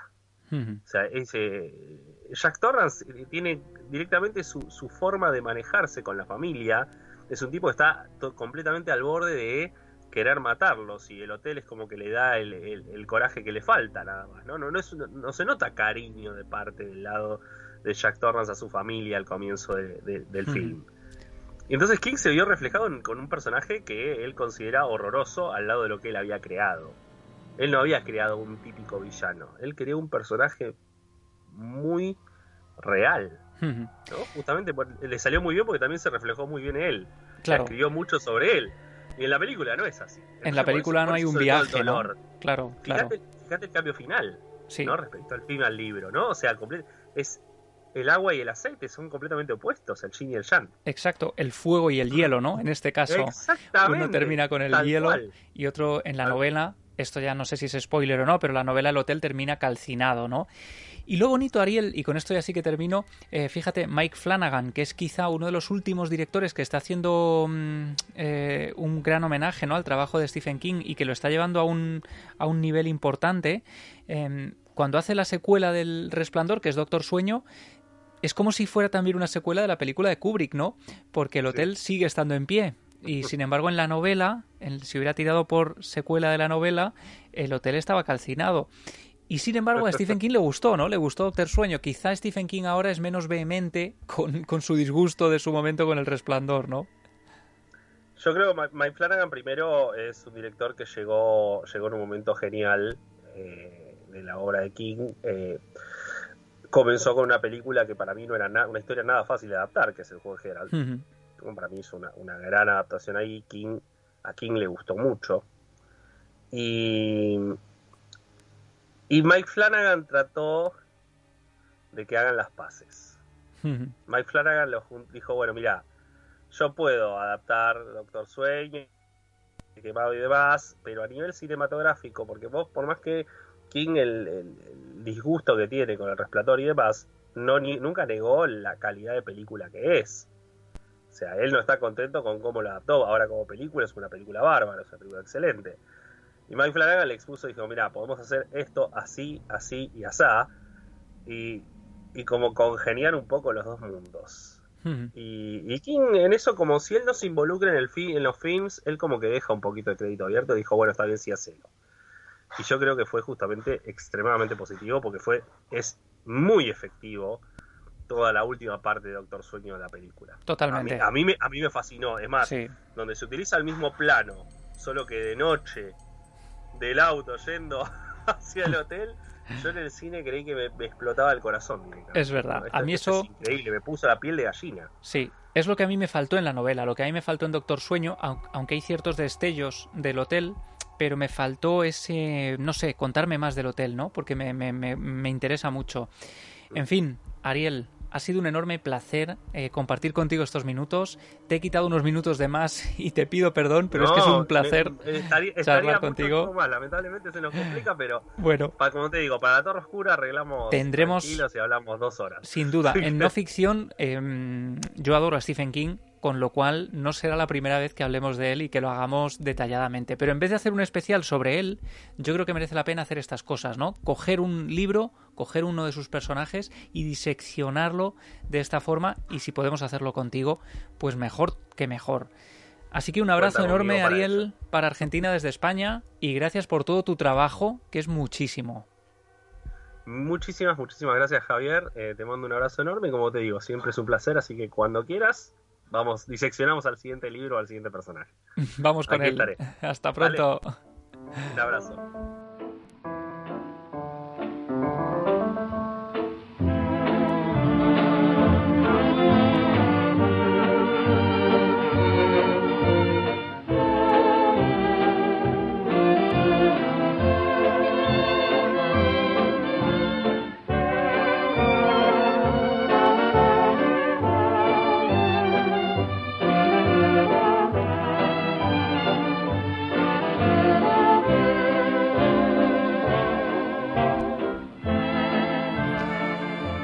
Stephen King no le gustará la versión de Stanley Kubrick, pero madre mía, escuchar esta música es ver a Jack Torrance en esa foto de principios del siglo XX, metido, vestido de época, entre todos los personajes que han pasado por el Hotel Overlook, en uno de los finales más extraños y que más eh, interpretaciones han dado de la historia del cine.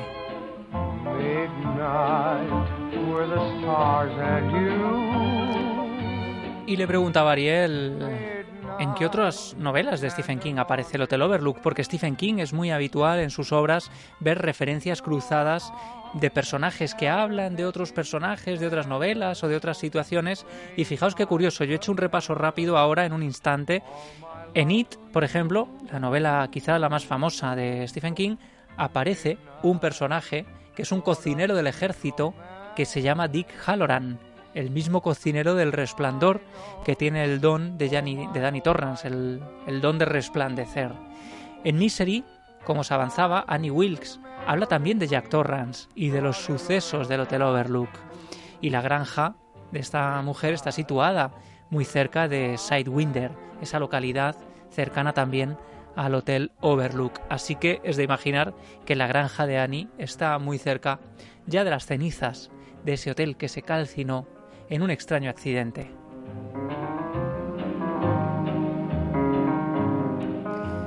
¿Y qué decir de Before the Play, este, este prólogo de Stephen King que cuenta con cinco historias? Los títulos son Escena 1, el tercer piso de un hotel resort caído en horas bajas. Escena 2, un baño en las primeras horas del amanecer. Escena 3, la noche de la gran mascarada. Escena 4, y ahora este mensaje desde New Hampshire. Y escena 5, Hotel Overlook, tercera planta, 1958. Estas cinco escenas componían una radiografía de ese lugar maligno, conocido como Hotel Overlook. Curiosamente también, en Apocalipsis, esa novela sobre el fin de los tiempos, aparece un personaje con poderes sobrenaturales, que es la madre Abigail, y que dice tener lo que su abuela llamaba el resplandor. Y finalmente, una de las últimas referencias cazadas por uno de los cazadores de estas cosas, ¿no? de estas obras y de estos mensajes de, que le deja Stephen King en sus obras, es eh, Eddie Dean, un protagonista de La Torre Oscura, que habla de El Resplandor, una novela que le encantó, y es más, el propio Stephen King aparece como personaje en La Torre Oscura, eh, los personajes ficticios van en busca del autor para pedirle que continúe su historia, pero en fin, esto daría para un programa entero.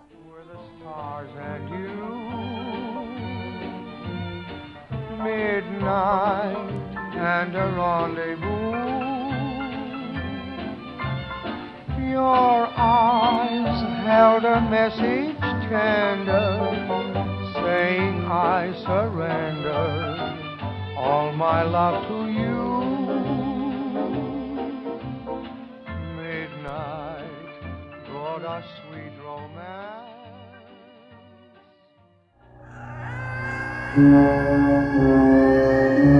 No ficción, un podcast de Javier Pérez Campos.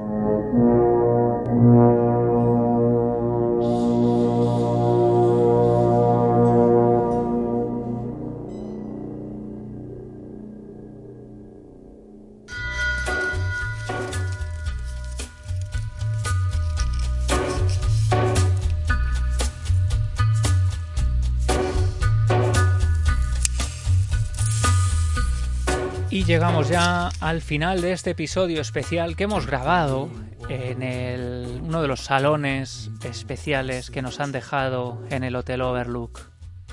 Un hotel un poco extraño, un hotel solitario. Espero que lo hayáis disfrutado.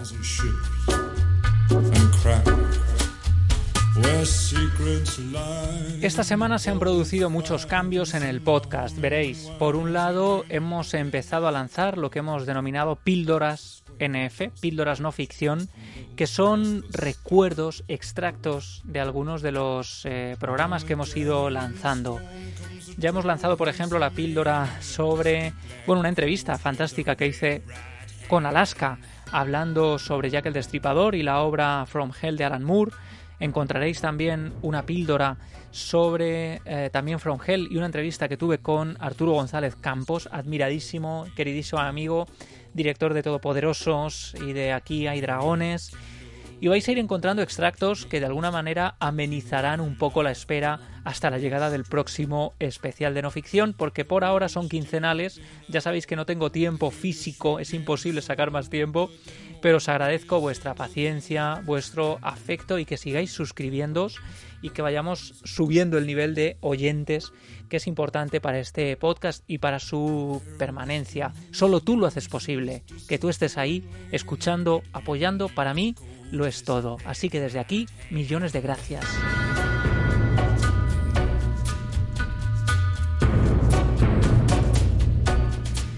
Y la otra noticia es que hemos pasado a formar parte de Evox Originals. ¿Esto qué quiere decir? Que solo podrán escuchar este podcast desde la plataforma Evox, bien sea a través de la página web, bien sea a través de la aplicación.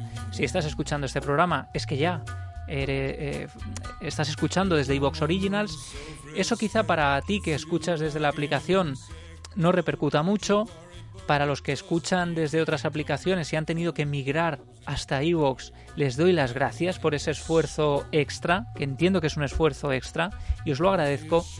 Y veréis, significa mucho para nosotros porque quiere decir que iVoox empieza a apostar de manera especial por este programa. Considera que es de una calidad suficiente como para formar parte de ese club, digamos, de podcast por los que ellos van a apostar. Y para mí es muy importante que Evox muestre ese especial afecto por no ficción. Así que gracias también para ellos y gracias a todos los que comentáis cada semana. Aquí tengo, por ejemplo, Ana que decía respecto a la píldora con Arturo González Campos. Eh, muy buen programa, Javi. Es un placer teneros a los dos compartiendo charla. A Arturo lo sigo desde hace tiempo en Dragones y Todopoderosos y ha sido una grata sorpresa encontrarlo aquí. He aprendido mucho y sin duda buscaré las obras de Moore. Me habéis picado. Qué bonito descubrir que hay mucha gente que se lanza a comprar los libros de los que hablo en este podcast. Ya ha habido varios. Hace poco un buen amigo, David, me enviaba una foto de cómo le había regalado a su novia por su cumpleaños eh, un ejemplar de Sleepy Hollow de la editorial Valdemar. Yo le dije, has hecho una gran compra, esa edición es una joya y le había encantado. Tenemos también a Concepción que dice un placer, gracias por este programa. Eh, Mona Lisa, hola Javi, esta serie es una de mis favoritas, refiriéndose a Mindhunter, gracias por este podcast. Y hablaba también una criminóloga que decía que gracias por acercar ese mundo de la criminología, de la mente psicópata diferenciando por supuesto al psicópata del asesino, que son complementarios y que en el fondo daría también para un programa, ¿no? El psicópata no tiene por qué ser un asesino, pero muchos asesinos son psicópatas. En fin, y nos decía que muchas gracias, se llama Paola Bono. Como criminóloga me encanta que toquéis estos temas y los acerquéis a todo el mundo de forma tan instructiva e interesante, enganchando a más gente a este mundillo. Ojalá no ficción todas las semanas, dice Paola.